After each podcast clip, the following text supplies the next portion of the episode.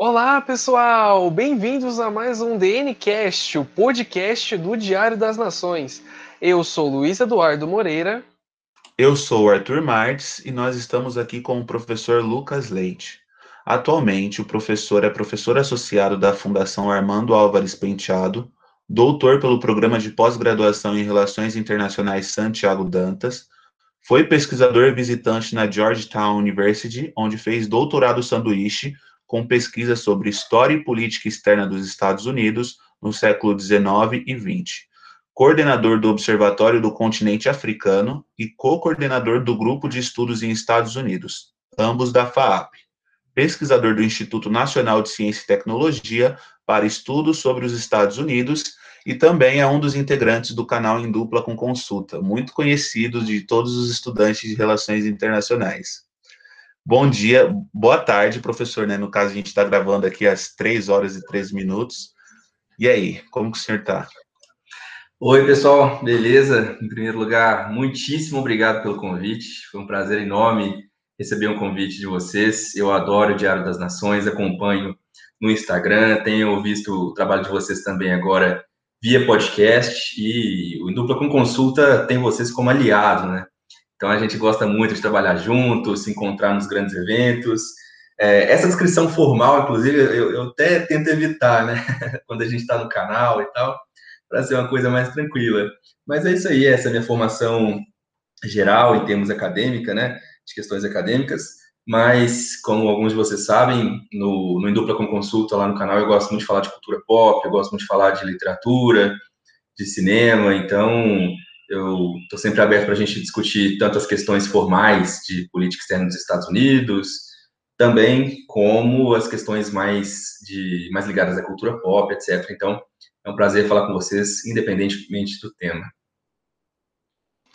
É isso, professor. Hoje a gente vai debater um pouco sobre a reconstrução no, do, do, da política externa norte-americana nos órgãos multilaterais. Né? A gente viu que teve uma mudança brusca é, do governo Trump para o governo Biden, e a gente queria conversar um pouquinho sobre, com o senhor sobre isso. É, e uma das primeiras perguntas que me vem à cabeça sobre o tema é sobre o Acordo de Paris, né, que é um dos, do, dos pilares do governo Biden, é essa preocupação com o meio ambiente, com a emissão de gases, e o senhor acha que essa vai ser uma tendência no mundo a partir dessa da, da premissa do governo Biden? Ó, oh, eu concordo contigo, né, em termos dessa premissa que foi colocada, de que o governo Biden vai representar um retorno ao multilateralismo. Mas antes de qualquer coisa, nada chamar de senhor. Chama de você, nós estamos juntos aqui, sábado à tarde.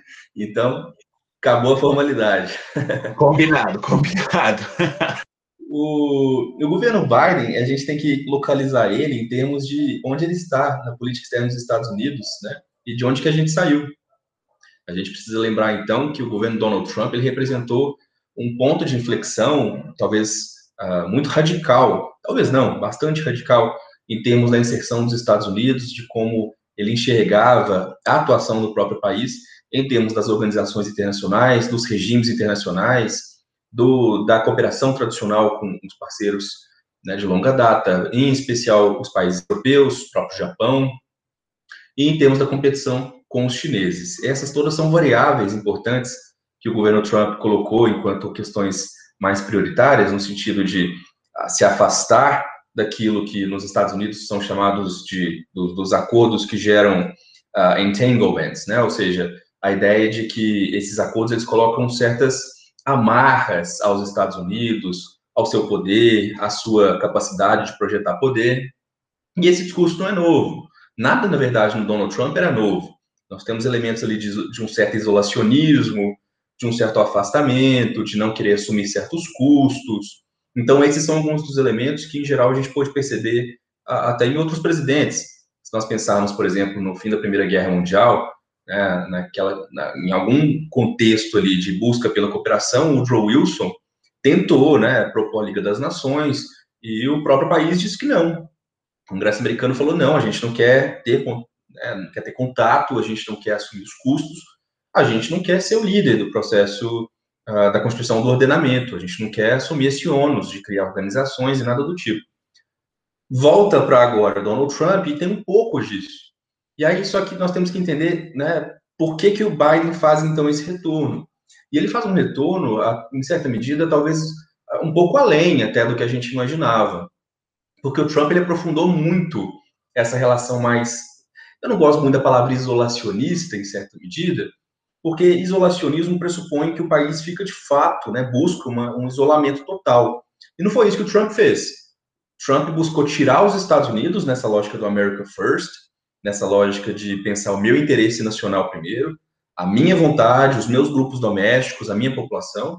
Então, houve ali uma escolha por acordos bilaterais, pela renovação de outros acordos, como o próprio NAFTA, que virou USMCA, e a retirada dos Estados Unidos do Acordo de Paris, e também da parceria transpacífica, né, que seria aquela aliança do Pacífico ali de vários países da Ásia Pacífico em torno de um grande acordo de livre comércio.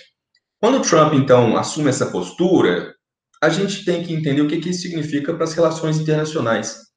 E vai significar, de forma ampla, um afastamento que não é simplesmente os Estados Unidos estão resolvendo buscar seus interesses particulares, mas sim um momento em que a gente tem uma crise do ordenamento no qual nós estamos inseridos.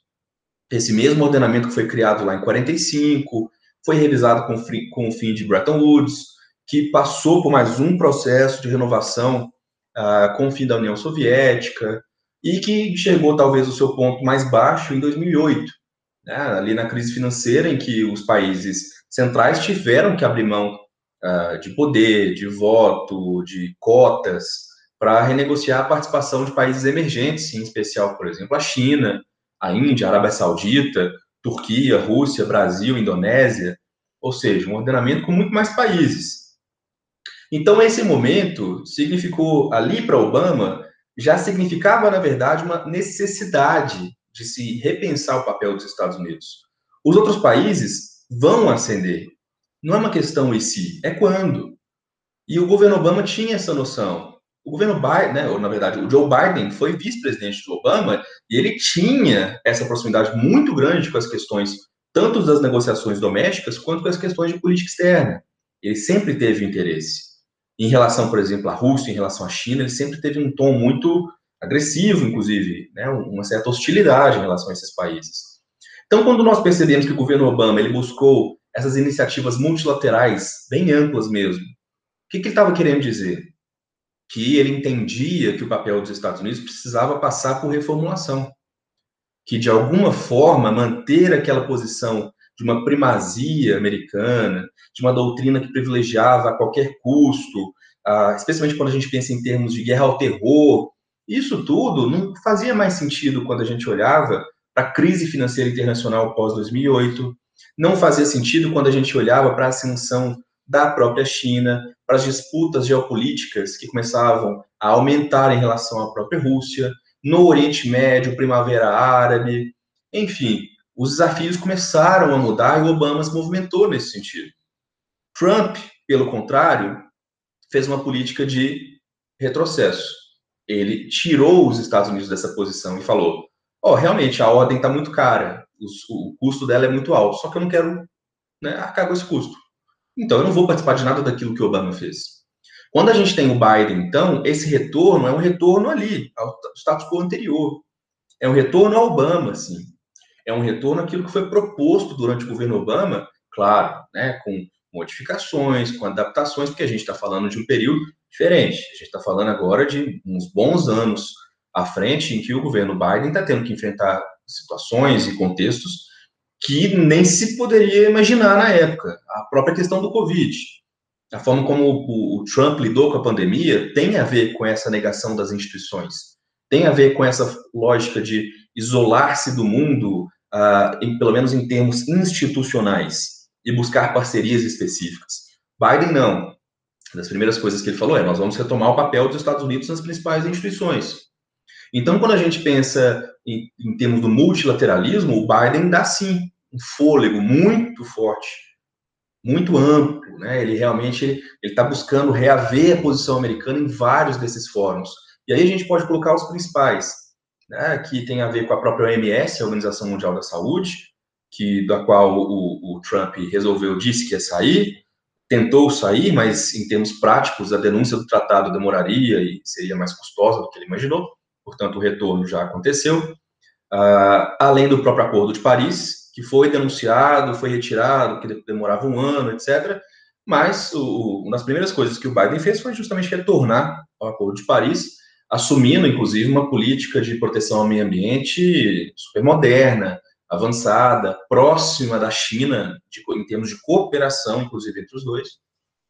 E outros fóruns, né, quando a gente pensa na própria ONU, quando a gente pensa ah, em medidas ah, para pensar o comércio, há sim uma discussão acerca dos juízes que estavam, ah, a nomeação deles estava empacada por causa do governo Trump.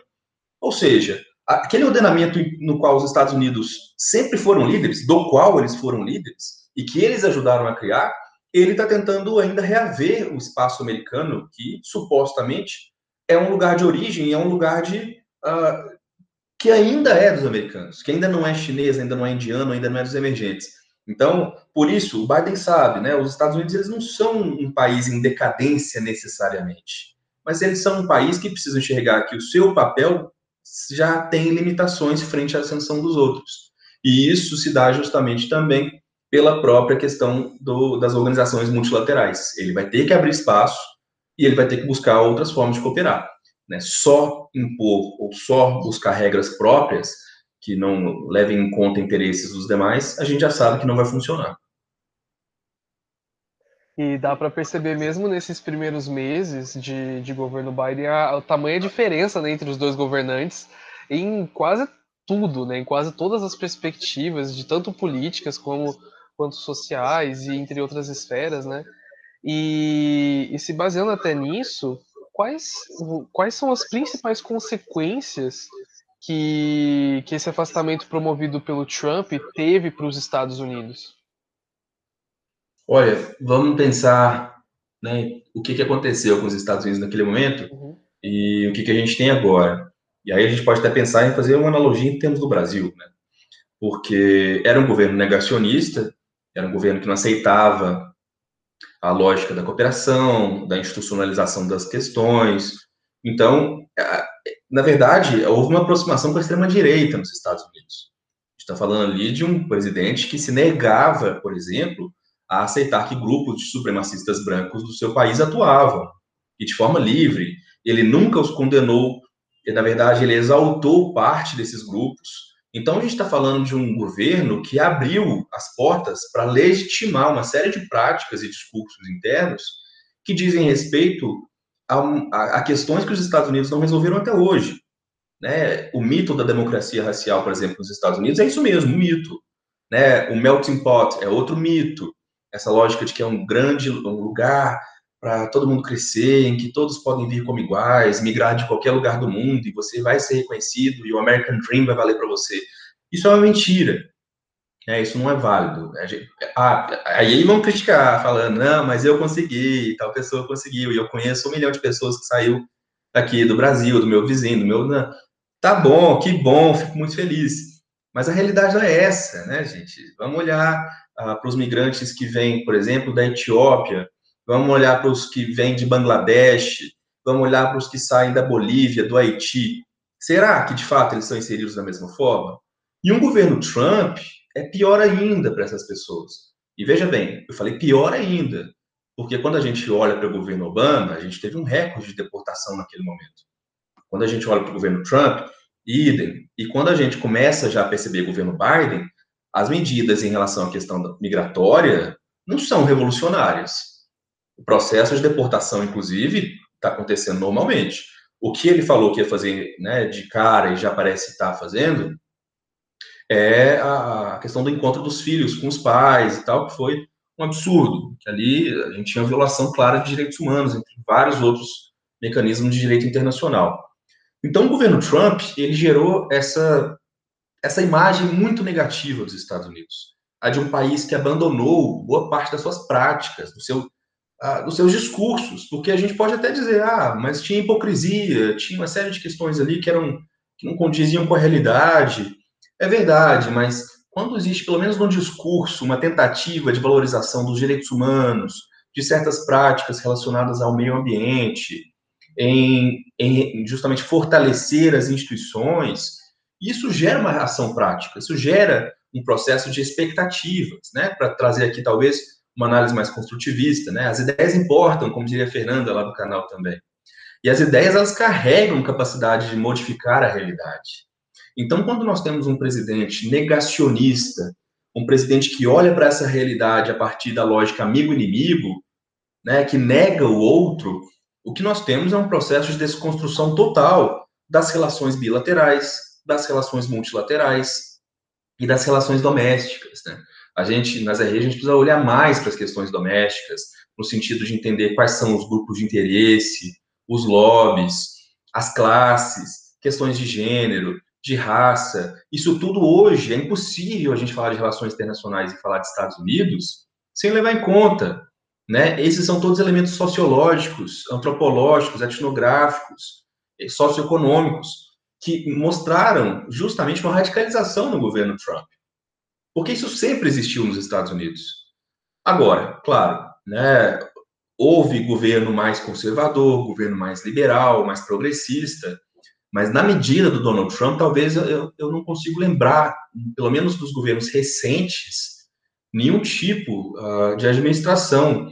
O, o, Donald Trump, na verdade, me lembra muito mais governos do período do darwinismo social nos Estados Unidos, daquele período em que existia a, lei de exclusão dos chineses, do período em que a gente tinha justamente a negação dos direitos civis para boa parte da população, ou seja, a gente está falando de um, um, um governo, de um Estado que legitimava essas relações com diversos grupos que não aqueles brancos, ocidentais, cristãos, e não qualquer cristão, mas o protestante, principalmente também.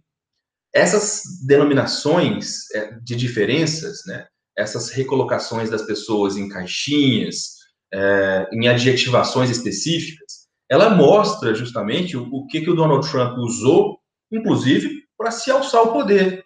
A lógica de que uh, eu vou trazer os Estados Unidos de volta, vou dar os Estados Unidos de volta, mas não é para o americano, para todos os americanos, é para o americano que ele considera como tal. Ou seja, ó, você, eu estou falando com você, você branco, você aqui que está aí no, no Midwest, você que é protestante, você que é heterossexual, isso tudo, esse é desses Estados Unidos que eu estou falando. É para é vocês que eu vou governar. Não tem esse negócio de mimimi, de minoria, como diriam aqui, né, por aqui no Brasil também. É justamente a ideia de que, não, existe uma identidade, uma americanidade. E para o Donald Trump, essa americanidade ela é determinada pela negação. Assim como boa parte da extrema-direita no mundo. Se nós olharmos, por exemplo, casos da Turquia hoje em dia, das Filipinas, até da própria Bolívia recentemente, né, que quando passou pelo golpe, a retirada de Evo Morales, entre outros lugares, no caso do Brasil, obviamente, em que há uma tentativa de um certo nativismo lá nos Estados Unidos. A ideia de que existe uma nação, uma identidade, uma forma de se enxergar e enxergar o outro que é pré-determinada.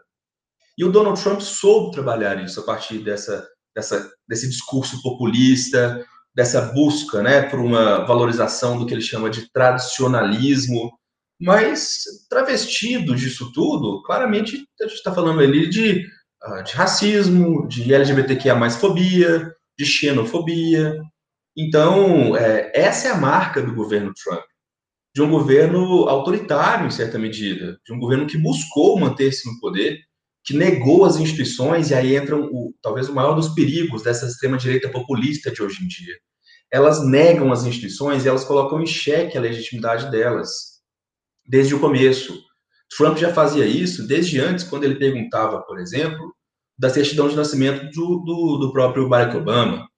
Ah, ele não tem, ele não pode estar ali, ele não tem legitimidade, ele não pode nos representar. Isso é muito forte. Né? Afinal, quem pode nos representar? Quem, Para quem eu dou a minha voz, meu poder de decisão?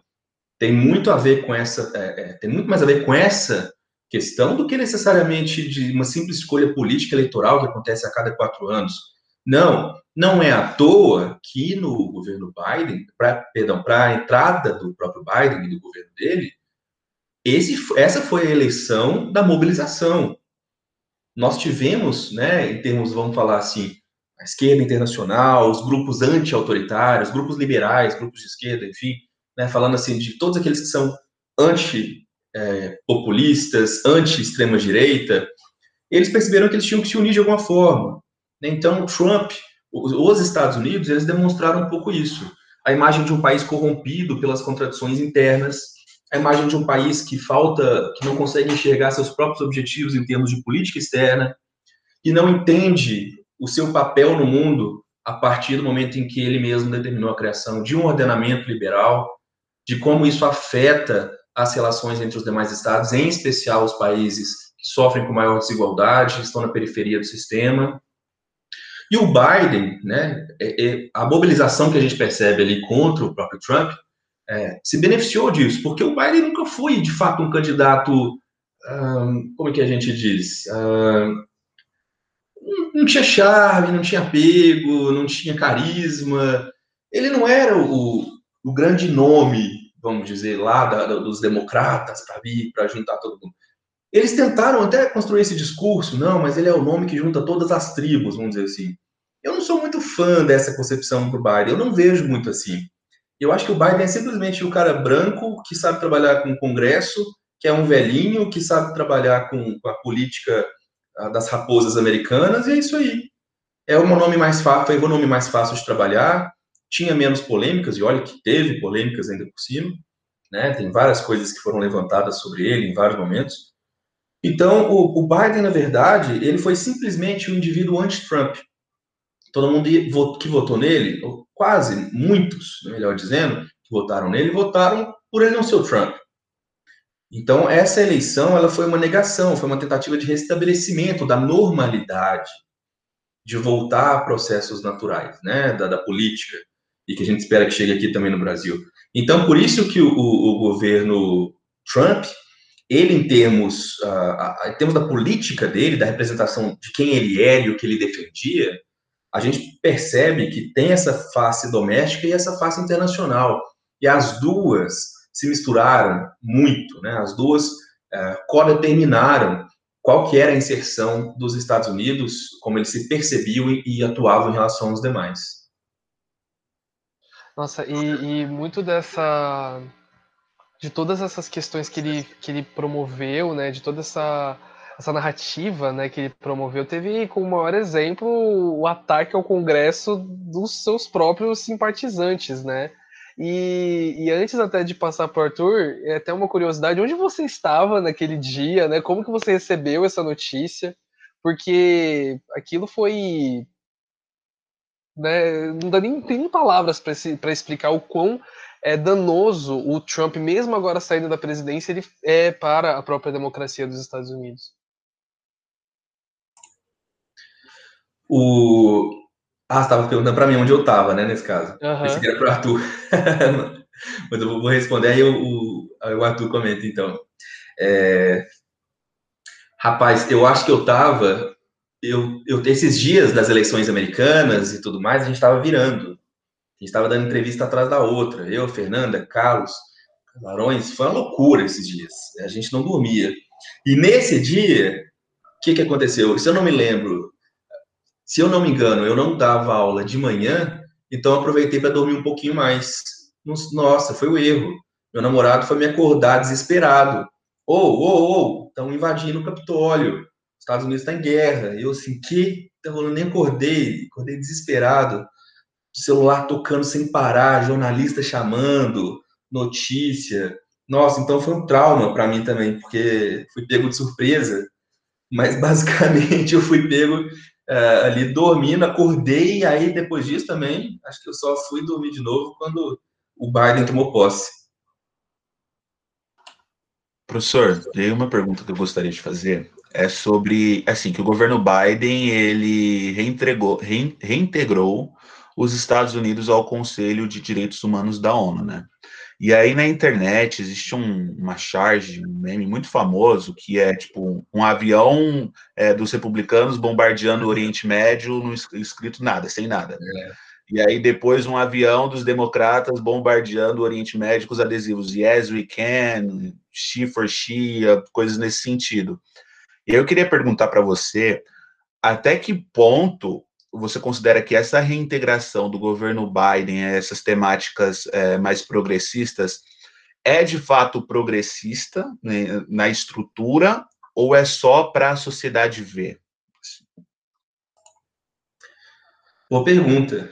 É só, só trazendo aqui rapidinho, antes de comentar o Capitólio, para lembrar que aquilo talvez tenha sido determinante né, para uma saída, para uma tentativa mais. Para que o Donald Trump entendesse né, o que tinha acontecido. Ele perdeu a eleição, é isso. Ali foi o momento em que caiu a ficha. Ele perdeu a eleição porque ele não teve o apoio que ele imaginou que ele teria, a mídia caiu em cima. E foi um alento, para ser bem sincero, para a gente que estuda os Estados Unidos, gente que acompanha, porque existia um medo muito grande de que se, se aquilo não fosse controlado, se aquilo né, fosse instrumentalizado em termos de, uma, de um conflito maior, de, de algo, de um conflito entre civis, aquilo poderia ter, de fato, marcado os Estados Unidos ah, de uma forma muito negativa, e aí já fazendo uma conjectura, né, em termos de muita violência, de, de, de parte, inclusive, das forças policiais uh, tendo que escolher lados. Então, percebam né, onde os Estados Unidos foram parar com Donald Trump. Um país dividido, ultra polarizado, em que, de novo, aquela relação amigo-inimigo que a gente tem para o exterior é trazida para dentro do país. Né? E aí são como se fossem vários círculos concêntricos, em que o mais dentro ali mais para dentro é o americanozinho que ele considera de fato. E aí vai expandindo, ele vai deixando ser americano é, um ao outro. E isso tem a ver com essa, essa justamente com essa pergunta acerca das questões né, que a gente chama de pauta identitária. E esse é um desafio enorme hoje, não só nos Estados Unidos, mas acho que no Brasil e no mundo. Muita gente questiona, né? Mas afinal, vale a pena a gente se engajar com pautas identitárias? Será que a gente não está esquecendo o principal? Será que a nossa luta não tem que ser pela, pela tomada do poder, para lutar contra a desigualdade? A questão principal é classe social? Ou outros vão falar, não, mas a questão identitária ela tem certas hierarquias. Outros vão dizer, não, existe interseccionalidade, a gente tem que pensar a partir de certos processos específicos para cada população. E aí eu vou, eu vou dar, minha opinião, né, junto com a minha análise nesse sentido eu acho que não é possível falar de combate à desigualdade, não é possível falar de sociedade mais justa e igualitária sem ouvir aqueles que, em geral, estão justamente excluídos do processo. Ou seja, na minha concepção, é impossível falar de economia mais amplamente né, compartilhada entre as pessoas, luta contra a pobreza, sem falar, por exemplo, da população negra dos Estados Unidos. Não tem jeito é a população que mais sofre com a pobreza e a desigualdade, é a população que mais sofre em termos de violência policial. Ué, mas como é que eu consigo discutir qualquer outra coisa se eu não levo em conta justamente os grupos que sofrem com essas questões particulares? É impossível. Assim como não posso falar, é, assim como não posso deixar de falar, por exemplo, da população LGBTQIA+, da população trans que tem expectativa de vida de nem 40 anos, Aqui no Brasil é o país que mais se mata a população trans no mundo, por exemplo. Como que eu não vou falar disso em termos de saúde pública? Então não é uma questão de identitarizar né, as pautas. As pautas já são identitárias por si só. O que eu acho que tem que ser evitado é essa noção de que a esquerda é identitária, a direita não é. Né? O centro ele não é identitário. Ué, como assim não é identitário? Todo mundo tem identidade todo mundo defende, se entende, se percebe e vê o outro a partir das identidades. E isso uh, tem ganhado uma notoriedade na discussão interna dos Estados Unidos que é perigosa, porque reforça uma suposta divisão entre progressistas, inclusive. Como a gente percebe também acontecendo aqui no Brasil, como a gente pode perceber no caso da Alemanha, no caso da França, Marine Le Pen tem ganhado uma notoriedade muito grande assumindo esse discurso nós somos contra as, contra as pautas identitárias. Bolsonaro fala isso o tempo todo. Não, não tem pauta identitária, isso não existe comigo. Aqui eu vou falar de economia, de, de segurança, etc. Só que, de novo, é um discurso vazio, é um discurso que não corresponde à realidade. Não há como falar em economia, não há como falar em reformas administrativa, por exemplo, uh, tributária, sem pensar na população mais pobre, sem pensar justamente em quem está pagando mais imposto. E aí a gente vai entrar naquelas né, nas discussões enormes, que nos Estados Unidos também existe, que é qual o papel da classe média nisso tudo? Por que, que isso é importante e tem a ver com classe média? Porque essa é boa parte da população lá dos Estados Unidos. E é ela que, em alguma medida, se sentiu ferida, se sentiu abandonada né, pelos governos democratas. Por exemplo, quando foi assinado o NAFTA, e naquele momento, supostamente, os empregos foram perdidos pelo, por causa do México, por causa de montadoras em outros países, por causa das maquiladoras, né, aquelas empresas que saem dos Estados Unidos e vão ali para o norte do México. Enfim, isso chama globalização. E um país como os Estados Unidos, né, na medida em que ele defende justamente, justamente esse discurso de economia mais aberta, de uma institucionalização dos grandes blocos, de um processo, portanto, de buscar onde o custo é menor, o problema foi que ele não entendeu que isso geraria desigualdade. Na década de 90 não existia essa concepção, não se imaginava, né, em parte aqui. Olha, não gosto nem de defender o povo, os economistas da década de 90, não, mas é para tentar passar um paninho para falar assim, não, os caras não tinham modelos nem para isso, né? Eles, nem, eles não conseguiam nem imaginar mais para frente como que aquela percepção, que muitos hoje chamam de neoliberalismo, teria gerado tanta desigualdade. E gerou mesmo. Os níveis de pobreza dos Estados Unidos são os piores da OCDE. Isso não é pouca coisa. A gente está falando de um país com trilhões, trilhões de dólares em termos do PIB, da maior economia do mundo. Como assim os caras conseguem produzir tudo que produzem, de inovação, de tecnologia, não conseguem resolver questões de extrema pobreza? É aí que entra justamente esse populismo, aí que entra justamente a extrema direita, que vai apontar para os progressistas, que vai apontar para as pautas identitárias e que vai falar: tá vendo, gente? Estão defendendo esse pessoal, é, são eles que estão determinando a agenda, e vocês aí que estão precisando de emprego e de renda são deixados de lado. São deixados para quem? Para os imigrantes, para os LGBT, para a população negra, como se as coisas fossem excludentes, como se essas coisas não andassem juntas, na verdade. Então, quando a gente olha esse meme, ele ele é uma brincadeira, mas ele diz muito da realidade, né? Quando a gente pensa em termos internos, a discussão está em torno do mimimi, da pauta identitária, desses elementos que eles não conseguem chegar no acordo, que é muito difícil uh, a gente perceber um consenso. Inclusive, dentre os democratas, a gente tem grupos mais conservadores que vão falar não tem nada de discutir esses elementos, não tem nada disso. Meu eleitorado, por exemplo, não vai gostar. Imagina, um democrata lá do meio oeste dos Estados Unidos, discutindo a população, a inclusão de população trans, ou então a aceitação de mais imigrantes. Não vão, simplesmente não vão. Então, quando a gente percebe um meme desse, né, de um avião todo colorido, cheio de adesivo, não sei o quê, uh, Black Lives Matter, né, tinha nesse avião, tinha a bandeira LGBTQIA+, só que ele está soltando bombas lá no Oriente Médio, o que, que significa em termos práticos? Que uh, o discurso é muito bonito, quando a gente fala de inclusão, de diversidade, de olhar para as minorias. É maravilhoso, muito legal. O Obama já vinha trazendo ele há algum tempo, o Clinton, de certa forma, trabalhou muito com essa, com essa, com essa concepção. O próprio Bush, né? Mas aí o, o, aviãozinho muda, né? Deixa de ser colorido, apesar de que muitos republicanos uh, têm, têm mudado a sua percepção sobre essas questões. Não é a maioria, infelizmente mas a gente, não é porque eles são republicanos também que a gente tem que assumir que eles são a extrema-direita, ou, por exemplo, o, o próprio W. Bush, que ele é um, um LGBT que é, que é fóbico, coisa do tipo. Então, a gente tem que separar né, o, o, o que, que é um aspecto doméstico do que, que é a busca por interesses externos. E aí, a gente tem uma premissa quando a gente fala de Estados Unidos. O interesse externo é aquilo que garante os benefícios para o país. Você pode ser democrata, você pode ser republicano, a guerra ao terror continuou do mesmo jeito, a guerra às drogas funcionou em todos esses governos. Não é uma questão, portanto, ideológica. É uma questão muito mais conectada ao que eles entendem enquanto interesse nacional, ao que eles encontram enquanto ameaças. Só que aí, a bombinha que caía fortemente lá no governo Bush e parte do governo Obama, que caía para justificar a guerra ao terror, hoje, com o governo Biden, está sofrendo uma modificação a gente está percebendo uma agenda muito mais voltada para o que a gente chama da política de poder das grandes potências do que do discurso dos atores transnacionais que existia antes.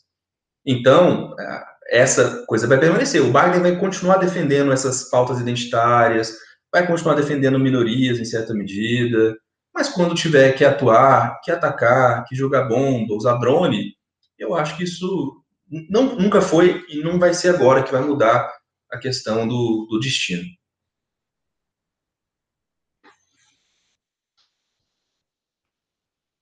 Beleza, Luiz, eu posso fazer a próxima?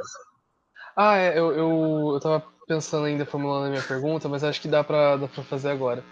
É, então, Lucas, até sobre fazendo algum comentário sobre a, até as próprias eleições, né? Como elas foram difíceis, né? Como elas foi um processo muito arrastado, né? Ela tinha sido realizada na terça-feira, né, daquela semana, acho que 3 de novembro, e só o resultado tinha sido dia 7. Então, nossa, eu lembro aqui no Diário das Nações, a gente tentou fazer uma cobertura e, e atualizando os números e não ia, porque Nevada não, não, não atualizava, porque a Pensilvânia estava tava difícil, complicado. E a diferença entre os dois, é, é, entre os dois candidatos diminuía a cada rodada de, de de, de votos, né? Eu lembro que acho que a diferença entre o, entre o Trump e o Biden era de mais de 500 mil votos no início da apuração e foi diminuindo, diminuindo, diminuindo. E a cada vez que diminuía, era uma reclamação no Twitter. Acho que você deve ter visto isso muito, né? Porque especialmente de movimentos conservadores brasileiros, né, que não aceitavam hipótese nenhuma que que o Biden estava com possibilidade de ganhar, né? E, e tudo isso aconteceu no meio da pandemia e com agora os Estados Unidos com mais de quase 600 mil mortos e tudo mais. Você acha que o Trump ter retirado os Estados Unidos da OMS contribuiu para sua derrota nessas eleições? Nossa, demais. Mas é, esse é um elemento, é um dos elementos, né? O... Vamos fazer um retorno, então. Fazer um retorno. Acho que estava fazendo barulho, fazer de novo. Fala de novo. Fazer um retorno, então, aqui a, a própria eleição, né? Aquela fatídica eleição, vai ficar marcada durante muito tempo. Eleição eterna, que a gente passava a madrugada inteira acompanhando, que a Fernanda virava madrugada na CNN, aquela loucura, xinguei muito ela já. É, mas, né, não teve jeito. A gente fez muita entrada, de fato, de madrugada, a gente ficava ah, acompanhando as eleições, comentando ao vivo. E, e foi, foi surpresa e não foi. Por quê? Em primeiro lugar, a, o que definiria essa eleição, o que definiu essa eleição foi a pandemia. Foi justamente a forma como o governo trabalhou ou deixou de trabalhar frente, talvez o que tenha sido pior para os Estados Unidos, a não ser em guerras, né? Ou seja, aquilo que mais matou americanos tirando guerras. Não, tem, não faz sentido, né? A gente pensar um país rico, desenvolvido, com lugares uh, específicos de tratamento, de criação de vacina, de centros de pesquisa, institutos tecnológicos, universidades. Não faz o menor sentido terem morrido tantas pessoas. Ter morrido tantas pessoas não, não, e aí entra, né, o, o, um pouco a lógica do negacionismo. A população começa a questionar. Mas espera aí, né, como, como assim? As pessoas estão morrendo, as pessoas estão pegando essa doença, estão ficando com sequelas, a coisa toda está piorando, não melhora nunca, e ele não faz nada?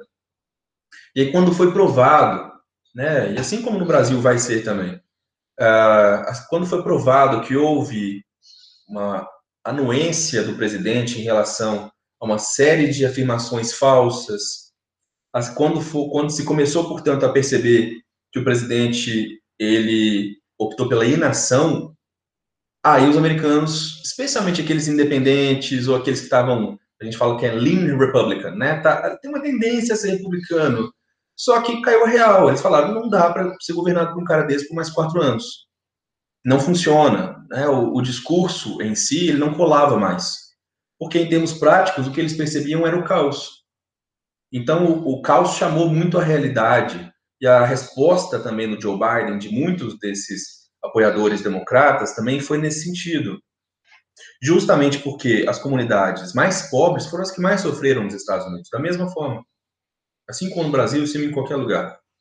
Então, essa movimentação, essa mobilização que ocorreu com as eleições, em decorrência da própria pandemia, ela que gerou a vitória do Biden. Biden não venceria essa eleição, acho que os democratas não venceriam essa eleição se a gente tivesse um, um se a gente não tivesse tido a pandemia. Tá saindo barulho de passarinho? Ou não? Não? Passarinho, acho que não. Ah, então tá bom. Não, muito baixo, se for. Aqui na, na rua tem um milhão de passarinhos cantando. Então, vou continuar. então, quando vocês olham, por exemplo, o, a votação do Donald Trump, né, a votação do Joe Biden, ela, ela é importante a gente perceber certas. Tem algumas características que a gente tem que levar em conta. Primeiro é que houve uma vitória do Biden em locais não esperados. Mas as apostas já indicavam que haveria vitória do Biden se ele vencesse aqueles chamados swing states, né, os, os estados-chave, aqueles estados que, que têm uma tendência a mudar de uma eleição para outra. Mas a vitória na Geórgia talvez tenha sido a que mais, a, que mais me chamou a atenção. Justamente pela mobilização que houve da população, justamente pela capacidade que ele teve de virar o jogo ali, num estado que tendia a votar com os republicanos. A defesa, portanto, de simples questões como eu vou defender o isolamento social, eu vou defender o uso de máscaras, eu vou vacinar toda a população até 1 de julho. Esse tipo de promessa é, é muito forte. Né? Enquanto o, o Trump percebeu-se que a ação dele, ou a falta de ação dele nesse período todo, foi sim né, o fator determinante para a morte de tantos americanos. Nenhum outro país, naquele momento, tinha tantos casos e tantas mortes. Nem o Brasil, ah, agora, né, chegou naquele ponto. Hoje a situação se inverteu, obviamente. Mas ali nos Estados Unidos era uma situação, ah, parecia um cenário de guerra. Sei se vocês lembram das imagens de Nova York, por exemplo, dos hospitais. Aquilo foi muito forte para definir também a eleição, para mostrar o que, que era o governo Trump, para ele não ter condições, inclusive, de rebater para governo, os governos democratas usarem isso nas eleições uh, do, para os governadores e também para a escolha dos representantes da Câmara uh, dos Estados Unidos. Então, quando a gente olha para esse aspecto, o Donald Trump perdeu por causa da pandemia. Ele não perdeu porque a população deixou de ser trumpista, ele não perdeu porque a população deixou de ser conservadora, deixou de ser reacionária, de apoiar grupos supremacistas. Não. Ele perdeu porque, em termos práticos, as pessoas preferiram valorizar alguém que prometia uma solução para aquilo que era mais urgente. Então, nesse sentido, que o governo Biden ele se mostrou enquanto uma alternativa viável. Enquanto isso, né, as discussões sobre economia, as discussões sobre política externa, elas ganharam um segundo plano, especialmente porque o discurso do próprio Biden de que a economia só será retomada com um largo processo de vacinação e com toda a população podendo sair às, ruas, né, podendo sair de casa novamente, é, é, esse argumento é difícil de combater, porque é o que a gente percebe. Se a gente faz o lockdown, fecha tudo, os casos diminuem, aí abre para as economias, aí volta tudo a estaca zero. Ou seja, Biden conseguiu mostrar para a população que não havia alternativa. E nessa busca, portanto, houve uma, uma garantia ali, né, de certos estados que tendem a ser mais progressistas, e a derrota do Trump, onde ele havia ganhado nas eleições anteriores. Isso foi determinante, que são aqueles estados ali dos Grandes Lagos, no norte do país, mas também a própria Geórgia. Agora, eu, sinceramente, eu não, eu não vejo o trumpismo ter acabado ali naquela eleição. Uma eleição que mostrou que o sistema majoritário dos Estados Unidos, ele tem sérios problemas. Ele não é representativo de fato, ele é um sistema super conservador, ele foi feito para que a elite governasse, e isso desde a sua fundação, com os pais fundadores, a seleção, né, os métodos utilizados para escolher os representantes, como que cada estado vai ter o seu processo de decisão, esse federalismo, vamos dizer assim, exagerado, né, na medida em que eles fazem, na verdade, 52 eleições e não uma eleição, isso gera problemas. E, de novo, aí a gente entra naquilo: o país tem muitos recursos, muito dinheiro, muita tecnologia, e aí compara conosco. Vamos pensar nas eleições brasileiras para prefeito. A gente, em horas, dependendo da cidade, em minutos, a gente teve o resultado da eleição. Ah, mas então isso não faz questionar, será? Não, eu questiono deles, que é atrasado, que não é conectado, que está cheio de problemas, que ainda depende de voto impresso, ah, em alguns casos, ou em voto escrito. Isso, para mim, é, na verdade, é o atestado de incompetência, e não o nosso, em que a gente não tem nada de voto impresso, a gente não tem voto de cabresto, mais por causa desse, desse tipo de coisa, a gente não precisa mais ficar defendendo oligarquia a partir de apresentação do que, que a gente vota. Então, vejam né, como que esses grupos, nos dois países, nos Estados Unidos e no Brasil, eles usam dessas pautas da representatividade para ganhar controle uh, legislativo, nos Estados Unidos, inclusive, controle judiciário, para pautar a agenda política dos países. Por isso que essa eleição nos Estados Unidos ela foi vista com muita vergonha, inclusive, né? na verdade, para vários outros líderes. E aqui no Brasil a gente pôde fazer meme, né? A gente pôde brincar um pouquinho com isso e falar, tá, vocês têm isso tudo, mas a gente, nossa eleição não é essa vergonha, vocês, a gente não fica, sei lá, dois meses esperando para ter uma, um fim de uma eleição na Geórgia. É, onde que foi mesmo? Foi no Arizona, uh, mas teve um senador ainda, que foi, acho que foi da Geórgia, que foi só escolhido só no finalzinho ali, o Biden praticamente já estava empossado. O... Então, veja, é, eles têm condições. O problema é o seguinte: 52 estados fazendo 52 eleições distintas vai gerar uma série de problemas. E a contestação, portanto, dizendo que é ilegítima, que tem fraude, que tem corrupção, ela naturalmente vai existir a partir desses grupos que não confiam nas instituições democráticas, que querem deslegitimar essas instituições democráticas.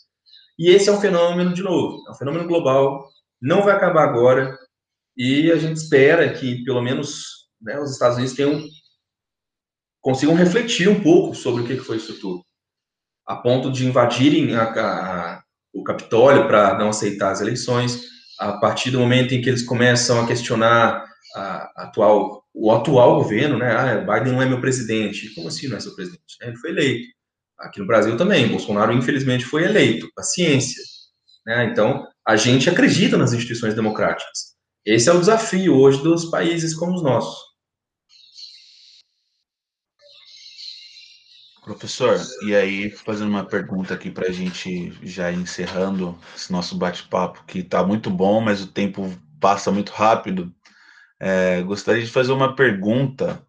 Gostaria que, você falasse, na verdade, sobre essa reaproximação dos Estados Unidos com a Europa Ocidental, com a União Europeia. Tanto porque até porque o Biden ele sinalizou que ele pretende é, reconstruir as alianças da, na OTAN e também estar disposto a reparar os vínculos dos Estados Unidos com a União Europeia, que era uma relação muito assim conturbada, até em, em, em questões de, de, tarifas, de sanções que o governo Trump, principalmente, aplicou pra, pra, na União Europeia. E, e aí você acha que essa reaproximação de, desses polos tão fortes é, pode acender um sinal amarelo para países é, que possuem uma zona de poder mais delimitada, como China, Rússia. É, isso pode ser um, um alerta de, de, sinal amarelo em relação à diminuição da, da zona de influência? Olha, eles, os Estados Unidos, eles têm na Europa, os países europeus como aliados, ou como talvez os principais aliados, desde 45, né? Talvez até antes um pouquinho, de pensar em alguns países em particular. Essa aliança, ela pautou a Guerra Fria inteira. Ela justificou uma série de ações, ela, legitimou e justificou a criação da própria OTAN. E, e a OTAN em si, quando acabou a Guerra Fria, ela de fato ficou perdida, né? Uma instituição sem rumo, sem objetivo. Afinal, nós somos uma instituição dos países ocidentais e centrais que busca garantir a estabilidade do status quo, ou seja, os nossos interesses frente ao mundo, ou nós somos uma instituição, uma organização que busca defender os interesses militares, ainda olhando para a Rússia, né, ainda olhando para os adversários ao leste. Isso até hoje não está claro, porque nós não temos essa definição, ah, especialmente porque quando houve uma expansão da própria OTAN, muito criticada pelos russos, porque de certa forma havia ali um acordo tácito de que não haveria essa expansão, que a Rússia teria uma certa área de influência natural, essa expansão ela gerou um processo de desconfiança enorme entre os russos. Então, quando a gente percebe que a Rússia hoje, igual eu tinha falado, né, a tragédia das grandes potências, para trazer um pouco Mersheimer aqui, a gente voltando né, nessa disputa geopolítica muito forte, em, em termos de território, Estado-nação, soberania, esses elementos ganhando muita força hoje em dia, o retorno da geopolítica, como é dito, a Rússia ocupa um lugar importante nesse cenário, né, nesse, uh, nesse arcabouço, assim como a China, obviamente. E a Índia vai ocupar também, e a Turquia tem ocupado. Então, nós temos muitos atores novos com interesses distintos dos americanos e com interesses que, em certa medida, podem ser conflitantes com os dos Estados Unidos. A Europa, portanto, ela se coloca como um dos poucos ainda parceiros mais aptos em termos identitários, culturais, normativos. São países que, a despeito de Trump e de outros governos mais radicais e conservadores, eles ainda conseguem articular uma aliança que faz sentido em termos do que seria o Ocidente, de quais seriam os objetivos em termos das principais instituições. E aí a gente falando novamente, por exemplo, no caso do OMC, da OMS, do Acordo de Paris, das questões de meio ambiente, de direitos humanos, na qual a Europa, em geral, tem ocupado o lugar que os Estados Unidos abriu mão. Da mesma forma que a China também ocupou esse lugar em outras instituições. O Acordo de Paris, a China falou: não vou largar o acordo porque os Estados Unidos não fazem parte. Eu vou continuar com ele negociando com os europeus, por exemplo. Sem contar que não existe vácuo de poder. Não é que exista, portanto, né, uma Europa ah, pobre, ou sem recursos, ou sem poder militar. Não. O que nós temos ali, na verdade, é uma crise institucional do bloco, mas que não significa necessariamente uma negação das parcerias né, que já existiam. Não à toa, no governo Temer, por exemplo, aqui no Brasil, a gente tinha a perspectiva de um acordo de livre comércio entre as duas regiões, Mercosul e União Europeia. Não à toa, o Japão firmou um acordo de cooperação de livre comércio com a União Europeia, assim como o Vietnã está negociando, assim como o Canadá também negocia. Ou seja, a União Europeia não está parada, né? A União Europeia está buscando alternativas aos Estados Unidos, quando os Estados Unidos não se colocam enquanto principal ator ou principal parceiro. Com Biden, a gente tem esse status reformulado, em termos não só das questões comerciais, igual você disse, renegociar tarifas, renegociar acordos, que é muito possível, porque eles têm todo o interesse do mundo em reativar né, conjuntamente essas economias, em especial por causa das questões do 5G, em especial também pela competição aos produtos chineses. Então, nós temos esse momento de essa aproximação acontecendo, muito por questões geopolíticas. O caso da Ucrânia, né, para o Joe Biden, a, a estabilidade no leste europeu, em especial em relação à Ucrânia, é um dos itens da sua agenda de prioridade maior. E aí entra justamente a forma como ele se contrapõe muito fortemente à Rússia, ou como a OTAN vai ter que representar, portanto, os interesses dos Estados Unidos fora né, do seu país, lá na própria Europa. Então percebam como que a retomada das instituições ela não diz respeito apenas a uma visão de mundo, a uma expectativa, mas a tentar garantir os interesses americanos, onde eles já têm uma institucionalidade garantida, de onde eles já vêm atuando há muito tempo. E no caso da China, a gente percebe que a Europa, eu não vou dizer que ela fica dividida, mas a própria a nova rota da seda, né, da Silk Road Initiative, que está sendo construída, negociada, ela não vai parar na Ásia e na África, ela vai terminar também na Europa, em portos ali na Alemanha uh, e no norte da Europa. Ou seja, é um grande processo de cooperação, de investimento e que precisa de um diálogo mais amplo. Por isso que eu acho que é, quando a gente pensa em termos militares, geopolíticos, a gente pode de fato mostrar uma separação muito clara.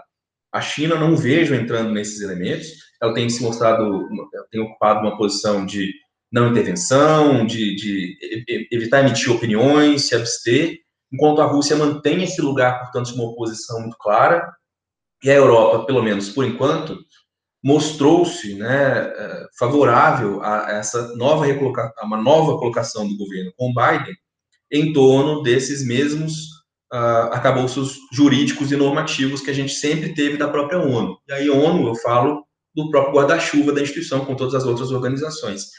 Então, eu acho que sim, a gente pode imaginar uma cooperação mais ampla entre os Estados Unidos e a Europa, a Europa Ocidental principalmente, um embate em relação à China em certas questões, em relação à Rússia em relação a outras, ah, ou seja, um retorno à geopolítica, não vou dizer tradicional, porque isso é impossível, mas um retorno a disputas que talvez a gente tenha achado que não voltariam tão cedo, né, por causa dos atores transnacionais, etc. Então, é, é, eu imagino que seja um momento de melhoria, sim, das relações entre esses países, apesar da China, apesar da Rússia, apesar de uma série de outros elementos, ainda acho que há um, um privilégio ali de um com o outro. E agora, para terminar de fato né, o nosso podcast, Lucas, você tem alguma indicação de filme, livro e série para os nossos ouvintes? Nossa, a lista agora, deixa eu parar para pensar um pouquinho. Eu já sou prolixo, respondo as perguntas de vocês com 70 mil afirmações diferentes, abro, né? Tudo aquilo que a gente fala para os orientantes, para os alunos, para não fazerem, o professor não sabe. Mas deixa eu, deixa eu abrir aqui meu TV Time, então. Ó, eu, gente, em primeiro lugar, não tem jeito, eu vou recomendar o Falcão Negro e o Soldado Invernal. Para quem curte RI, aquilo lá foi um prato cheio. Nossa, eu vou dar um curso na FAP agora, uh, ah, para alunos do ensino médio que têm interesse em RI, e é só baseado naquilo, sobre guerra, globalização, etc.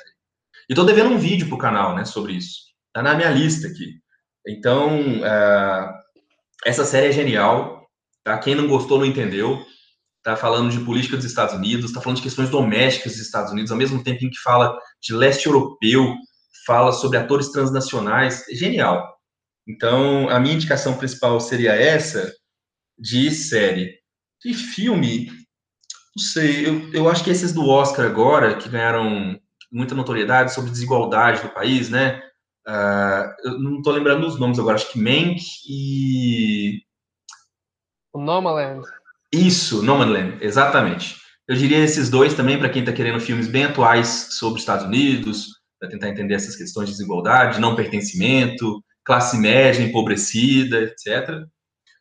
E, bom, acho que já são algumas dicas boas, mas eu realmente focaria nessa do, do Falcão Negro e o Soldado Invernal. Mas aí, pra, se vocês quiserem umas coisinhas mais antigas, não antiga em termos de criadas há muito tempo, mas antigas de período que aborda, vai uma série que eu tô viciado, que é o Alienista, The Alienist, que a primeira temporada ela retrata a Nova York ali do final do século XIX, começo do século XX, para quem gosta desse período de história, etc.